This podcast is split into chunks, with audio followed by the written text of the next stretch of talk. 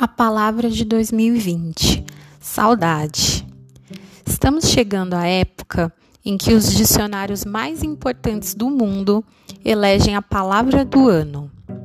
Pode ser uma expressão nova ou alguma que tenha ganhado relevância por traduzir o comportamento das pessoas.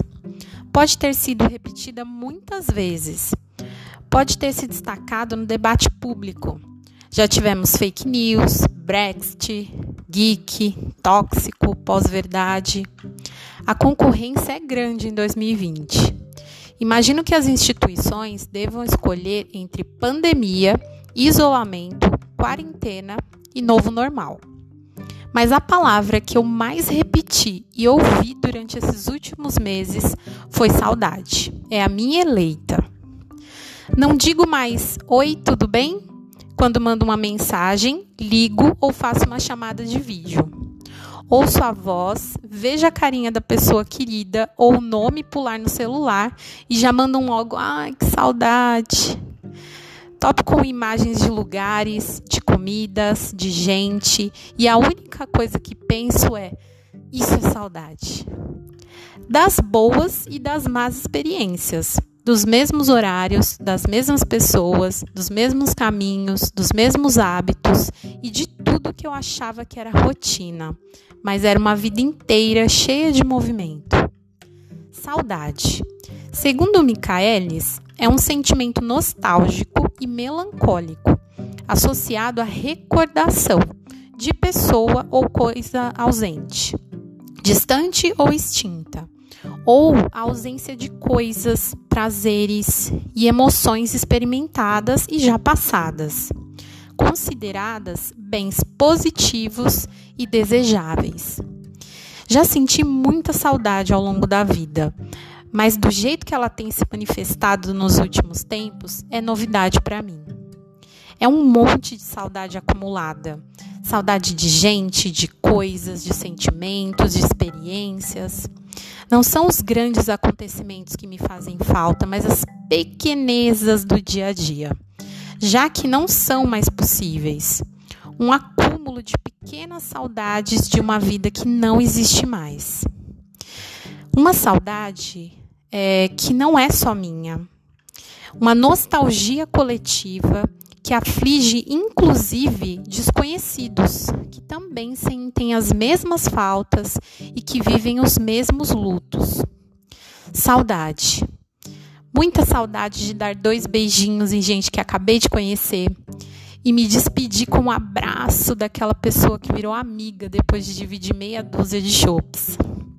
Saudade de me sentar num boteco qualquer, de tomar um drink sem achar que eu vou morrer ou morrer de vergonha porque tem gente morrendo e eu tô com saudade do bar.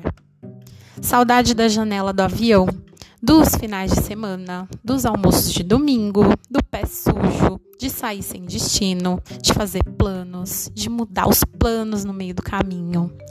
Saudade dos caminhos, das ruas, dos atalhos, dos becos sem saída da vida de muvuca, de lugar cheio, de aglomeração, de abraço suado, de abraço sem medo, de não ter medo, de despreocupação, de liberdade, de não pensar na vida ou em estar viva.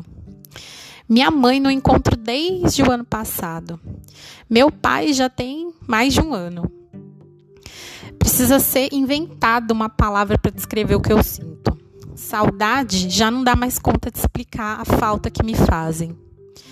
Não há um dia em que eu não sinta, não sofra e não fale de saudade. Tenho vivido uma síndrome chamada saudade das coisas que ainda não vivi.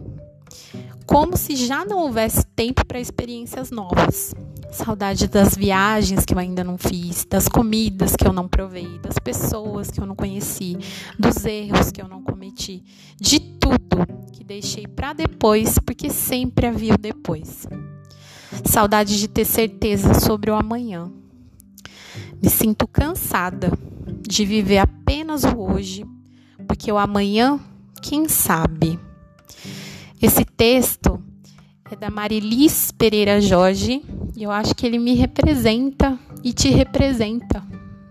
nesse 2020 tão cheio de dificuldades, incertezas, ansiedades, insônias, cansaço, é, desânimo e tantas coisas, né? Que a gente viveu, que a gente sentiu. Então eu me despeço desse 2020, Senac Tito, Turma ATES, 7 a 1, Turma 3, todos os professores e professoras queridos e queridas, coordenação, biblioteca, espaços físicos. Ai, que saudade do que eu não vivi com vocês. Espero que a gente reflita, que a gente repense, que a gente retome e que a gente volte mais forte no ano que vem. Então é isso. Espero que de alguma maneira vocês tenham se sentido incomodados, inquietos, curiosos e enfim, vou parar por aqui. Beijo. Flavinha.